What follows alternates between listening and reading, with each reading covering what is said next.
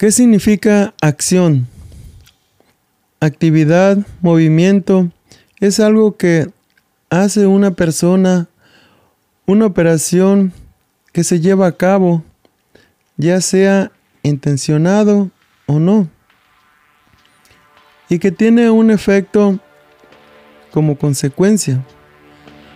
Puede ser buena o puede ser mala. Bienvenidos a una tarde con Dios.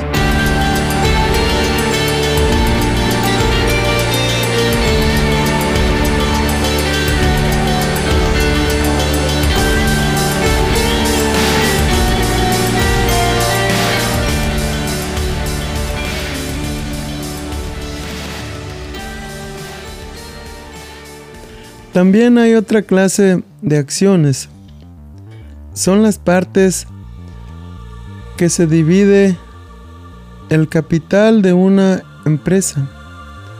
Cada persona que invirtió en esa empresa posee un número determinado de acciones, por lo que será dueño del porcentaje que esos títulos representen de la compañía. Pero de lo que Dios quiere que aprendamos hoy es de las acciones de nuestro corazón. Cómo nos movemos en la vida, cómo nos comportamos, qué acciones tomamos para ir por el camino correcto. ¿Honramos a Dios con las acciones que tomamos? Proverbios 4:33 dice, por sobre todas las cosas, cuida tu corazón. Dice de él mana la vida. Otra versión dice, de él brota la vida. ¿Y por qué nos pide que sobre todas las cosas cuidemos nuestro corazón? Mi esposa dice que el corazón es una maquinita de hacer pecados. Y es muy cierto. Mateos 15:19 dice, porque del corazón salen los malos pensamientos, los homicidios, los adulterios, la inmoralidad sexual, los robos, los falsos testimonios y las calumnias. Qué terrible, ¿verdad? Y tan bonito que lo dibujan al corazón. Debemos luchar constantemente para mantenerlo en orden. No dejar que habiten cosas malas en nuestro corazón. Para que no tomemos malas decisiones, ni tomar malas acciones. Porque de nuestro corazón también salen las decisiones, ya sean buenas o malas.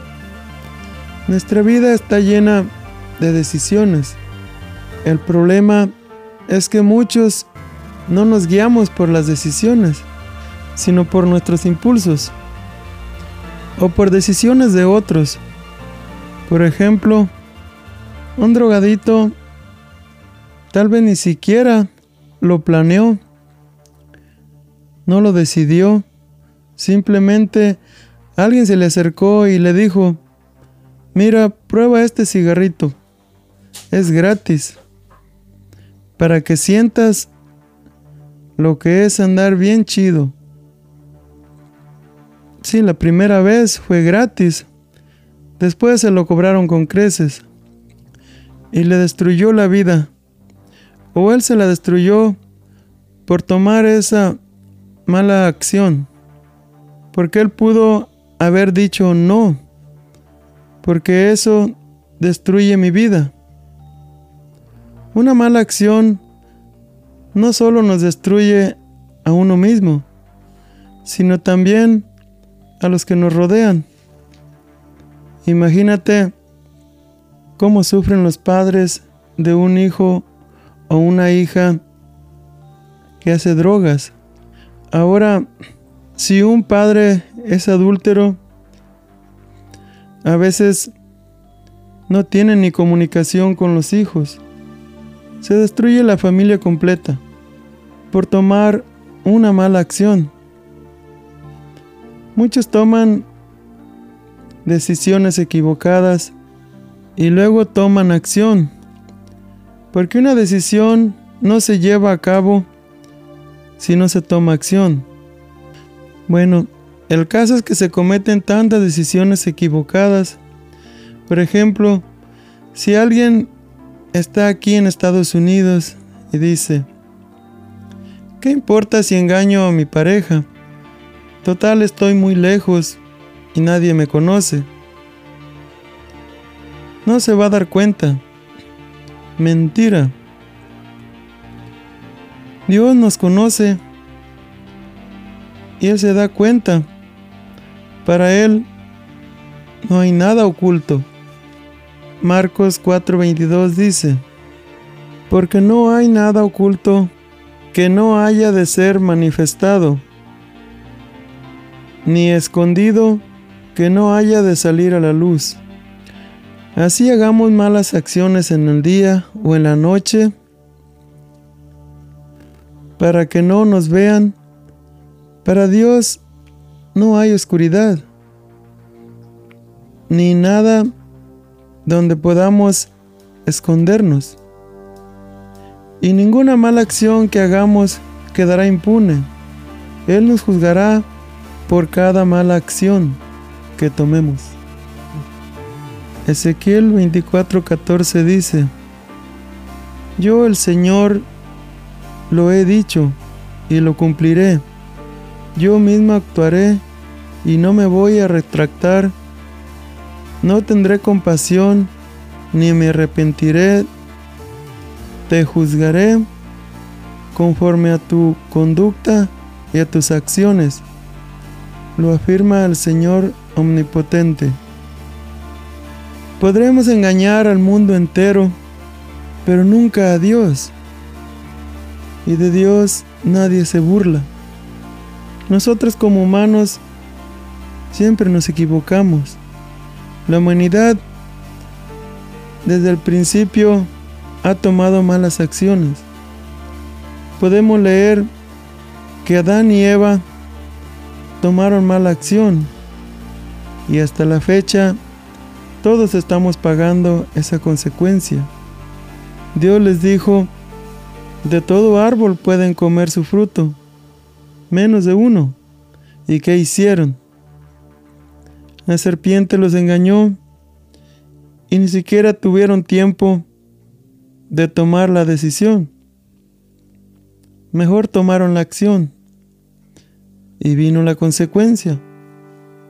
Génesis 3, 16 al 19 dice, A la mujer le dijo, multiplicaré tus dolores en el parto y darás a luz a tus hijos con dolor desearás a tu marido y él te dominará. Al hombre le dijo, por cuanto le hiciste caso a tu mujer y comiste del árbol del que te prohibí comer, maldita será la tierra por tu culpa. Con penosos trabajos comerás de ella todos los días de tu vida. La tierra te producirá cardos y espinas y comerás hierbas silvestres. Te ganarás el pan con el sudor de tu frente, hasta que vuelvas a la misma tierra de la cual fuiste sacado, porque polvo eres y al polvo volverás. Recuérdalo siempre. Dios es bueno, Dios es amor, pero Dios es justo y lo que Él promete se lleva a cabo.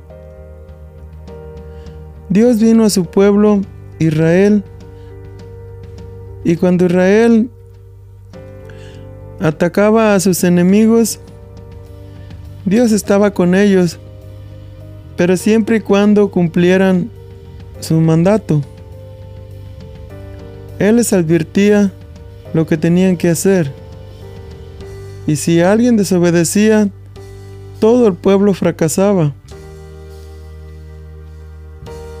Encontramos la historia de Acán, que desobedeció y tomó una mala acción. lo encontramos en Josué capítulo 7, versículo 2 en adelante. Josué envió a unos hombres de Jericó hacia Jai, lugar cercano a Bet Aben, frente a Betel, y les dijo, vayan a explorar la tierra. Fueron pues a explorar la ciudad de Jai. Poco después regresaron y le dijeron el siguiente informe a Josué. No es necesario que todo el pueblo vaya a la batalla. Dos o tres mil soldados serán suficientes para que tomemos Jai. Esa población tiene muy pocos hombres y no hay necesidad de cansar a todo el pueblo. Por esa razón solo fueron a la batalla tres mil soldados. Pero los de Jai los derrotaron. El ejército israelita sufrió 36 bajas y fue perseguido desde la puerta de la ciudad hasta las canteras. Allí en una pendiente fueron vencidos. Como resultado, todo el pueblo se acobardó y se llenó de miedo. Ante esto Josué se rasgó las vestiduras y se postró rostro en tierra ante el arca del Señor. Lo acompañaban los jefes de Israel, quienes también mostraban su dolor estaban consternados. Josué le reclamó a Dios, Señor y Dios, ¿por qué hiciste que este pueblo cruzara el Jordán?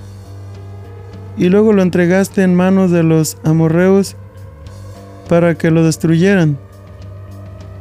Mejor nos hubiéramos quedado al otro lado del río. Dime, Señor, ¿qué puedo decir ahora que Israel ha huido de sus enemigos.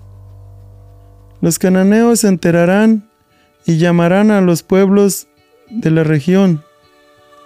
Entonces nos rodearán y nos exterminarán. ¿Qué será de tu gran prestigio? Y el Señor le contestó, Levántate, ¿qué haces allí postrado? Los israelitas han pecado y han violado la alianza que concerté con ellos.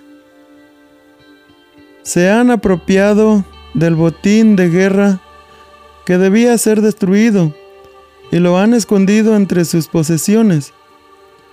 Por eso los israelitas no podrán hacerle frente a sus enemigos, sino que tendrán que huir de sus adversarios ellos mismos se acarrearon su destrucción. Y si no destruyen ese botín que está en medio de ustedes, yo no seguiré a su lado. Levántate, purifica al pueblo. Diles que se consagren para que se presenten ante mí mañana. Y que yo, el Señor, Dios de Israel, declaro la destrucción está en medio de ti, Israel. No podrás resistir a tus enemigos hasta que hayas quitado el aprobio que está en el pueblo. Mañana por la mañana se presentarán por tribus. La tribu que yo señale por suertes presentará a sus clanes. El clan que el Señor señale presentará a sus familias, y la familia que el Señor señale presentará a sus varones. El que sea sorprendido en posesión del botín de guerra, destinado a la destrucción, será quemado junto con su familia y sus posesiones, pues ha violado el pacto del Señor y ha causado el aprobio a Israel. Al día siguiente, muy de madrugada, Josué mandó llamar una por una a las tribus de Israel. Y la suerte cayó sobre Judá. Todos los clanes de Judá se acercaron y la suerte cayó sobre el clan de Sera. Del clan de Sera, la suerte cayó sobre la familia de Sabdí. Josué entonces hizo pasar a cada uno de los varones de la familia de Sabdí, y la suerte cayó sobre Acán, hijo de Carmi, nieto de Sabdí y bisnieto de Sera. Entonces Josué lo interpeló, Hijo mío, honra y alaba al Señor, Dios de Israel. Cuéntame lo que has hecho, no me ocultes nada. Acán le replicó, Es cierto que he pecado contra el Señor, Dios de Israel. Esta es mi falta. Vi en el botín un hermoso manto de Babilonia, doscientas monedas de plata y una barra de oro de medio kilo. Me deslumbraron y me apropié de ellos. Entonces los escondí en un hoyo que cabe en medio de mi carpa. La plata está también allí, debajo de todo. Enseguida Josué envió a unos mensajeros, los cuales fueron corriendo a la carpa de Acán. Allí encontraron todo lo que Acán había escondido. Lo recogieron y se lo llevaron a Josué y a los israelitas, quienes se lo presentaron al Señor. Y Josué y todos los israelitas tomaron a Can, bisnieto de Sera, y lo llevaron al valle de Acor, junto con la plata, el manto y el oro también llevaron a sus hijos, sus hijas, el ganado, su carpa y todas sus pertenencias. Cuando llegaron al valle de Acor, Josué exclamó, ¿por qué has traído esta desgracia sobre nosotros? Que el Señor haga caer sobre ti esa misma desgracia. Entonces todos los israelitas apedrearon a Can y a los suyos y los quemaron. Luego colocaron sobre ellos un gran montón de piedras que sigue en pie hasta el día de hoy. Por eso aquel lugar se llama Valle de Acor. Así aplacó el Señor el ardor de su ira. Las leyes del Antiguo Testamento eran muy crueles. Pero si así la gente no dejaba de pecar, imagínense Ahora las leyes del Nuevo Testamento, ¿quién las respetará?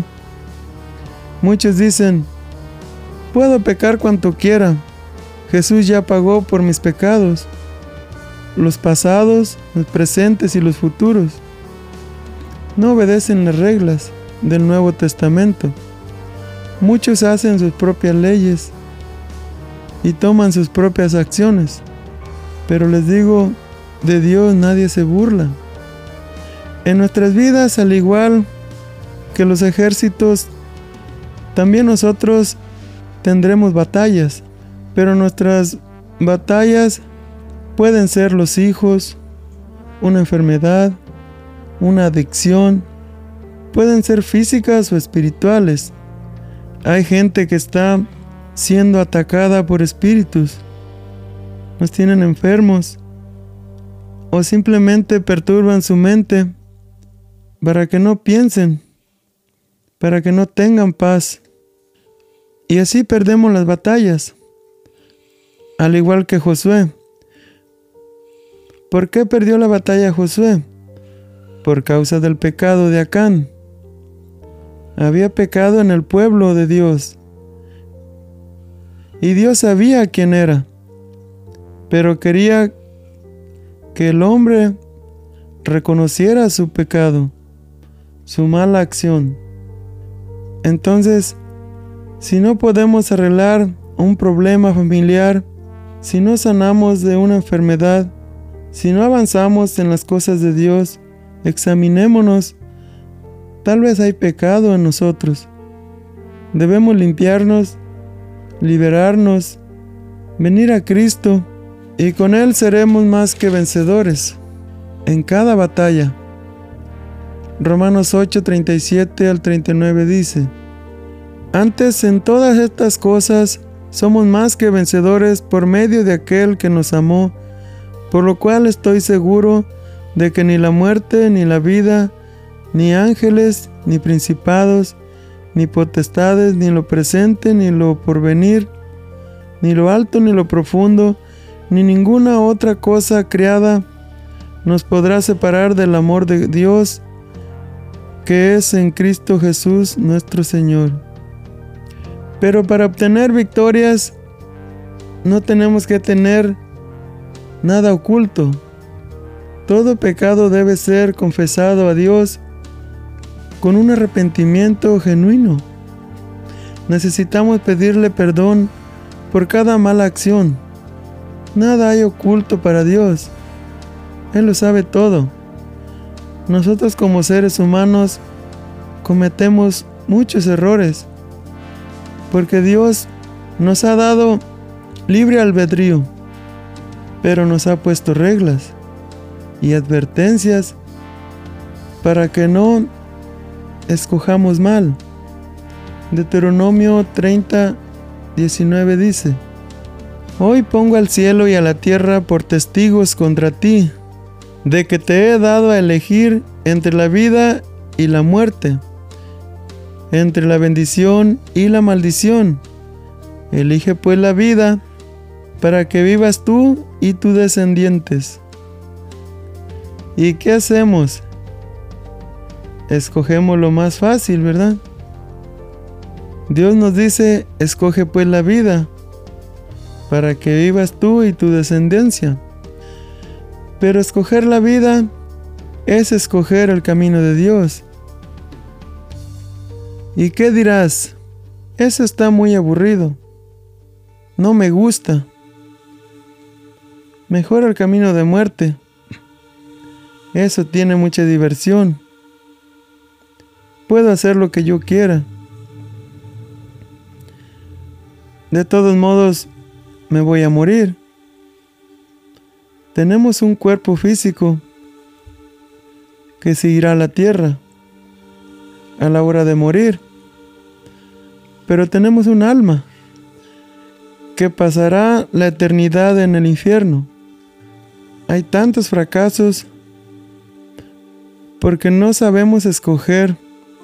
Siempre escogemos mal y nos vienen las maldiciones y se nos hace imposible vivir en este mundo. Debemos pedirle a Dios que nos ayude a elegir. Nuestra vida está llena de decisiones, pero sin la ayuda de Dios no es fácil tomar las correctas. Nuestras decisiones tienen poder, pero debemos tomar una buena acción con fe.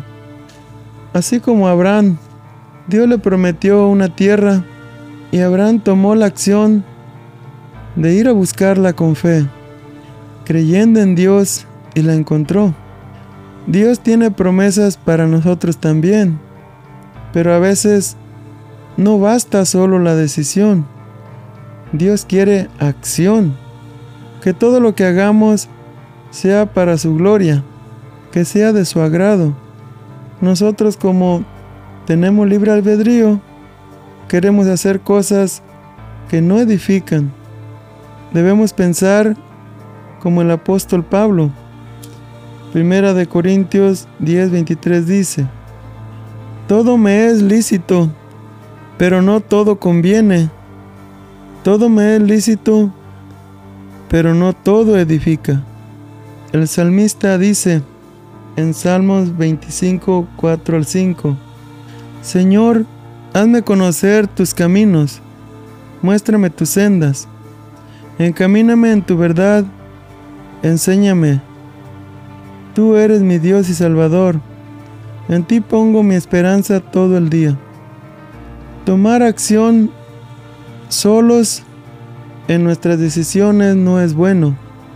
Tenemos quien nos guíe por el camino correcto. Cuando conocemos a Dios, Él nos guía por medio del Espíritu Santo. A Él le podemos pedir que nos ayude a ver con claridad dónde le estamos fallando a Dios. Nuestras acciones reflejan nuestros valores. ¿Cuáles son las malas acciones? Robar, matar, mentir, sobornar, abusar, maldecir, el racismo, negar a Dios. ¿Y cuáles son las buenas acciones? Amar, ayudar a los desamparados, aconsejar, visitar a los enfermos, ser honestos, buscar a Dios, honrar a Dios.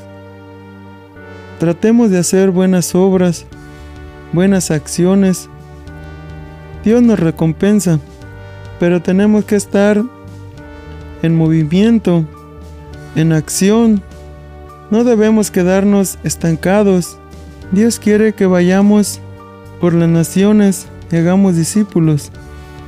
Mateo 28, 19, 20 dice, Por tanto vayan y hagan discípulos de todas las naciones, bautizándolos en el nombre del Padre y del Hijo y el Espíritu Santo, enseñándoles a obedecer todo lo que les he mandado a ustedes, y les aseguro que estaré con ustedes siempre hasta el fin del mundo. Y Marcos 16, 15 al 16 dice, les dijo, vayan por todo el mundo y anuncien las buenas nuevas a toda criatura. El que crea y sea bautizado será salvo, pero el que no crea será condenado. Son obras que Dios nos mandó hacer, pero estamos estancados. No hay acción nos da flojera, nos da vergüenza. Queremos que Dios tome acción en sus promesas, pero no queremos hacer nuestra parte. ¿Cómo tener éxito en cada decisión o acción que tomemos? Pongamos primero a Dios delante de toda decisión u obra que hagamos. Como dice su palabra, buscad primeramente el reino de Dios. Así es que busquémoslo primero a Él. Él nos guiará. Dios quiere que dependamos de Él y que lo reconozcamos en todo lo que hacemos. La Biblia es nuestro manual. Nos instruye, nos aconseja, pero también nos corrige. Toda la escritura es inspirada por Dios y útil para enseñar, para reprender, para corregir y para instruir en la justicia, a fin de que el siervo de Dios esté enteramente capacitado para toda buena obra. La pregunta es, ¿por cuánto tiempo has estado estancada o estancado? Hoy es el día es tiempo que te levantes y tomes acción. Deja esa tristeza, deja esos pensamientos negativos. Toma acción. Tú puedes alcanzar ese sueño de tu vida. Tú puedes terminar esa carrera en el colegio. Tú puedes restaurar ese matrimonio. Tú puedes pasar esos días difíciles de enfermedad. Tú puedes restaurar esa relación con tus hijos.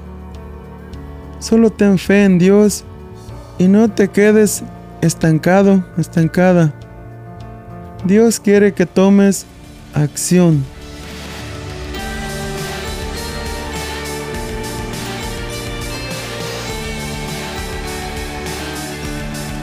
Una tarde con Dios es una producción por Fede Romero. La voz de hoy fue Manuel Romero. Música original por Fede Romero. Visita nuestro canal de YouTube Verdad Superior o visita nuestro sitio verdadsuperior.com para más información sobre el mundo espiritual. El proverbio de hoy. La acción no siempre trae felicidad, pero no hay felicidad sin acción.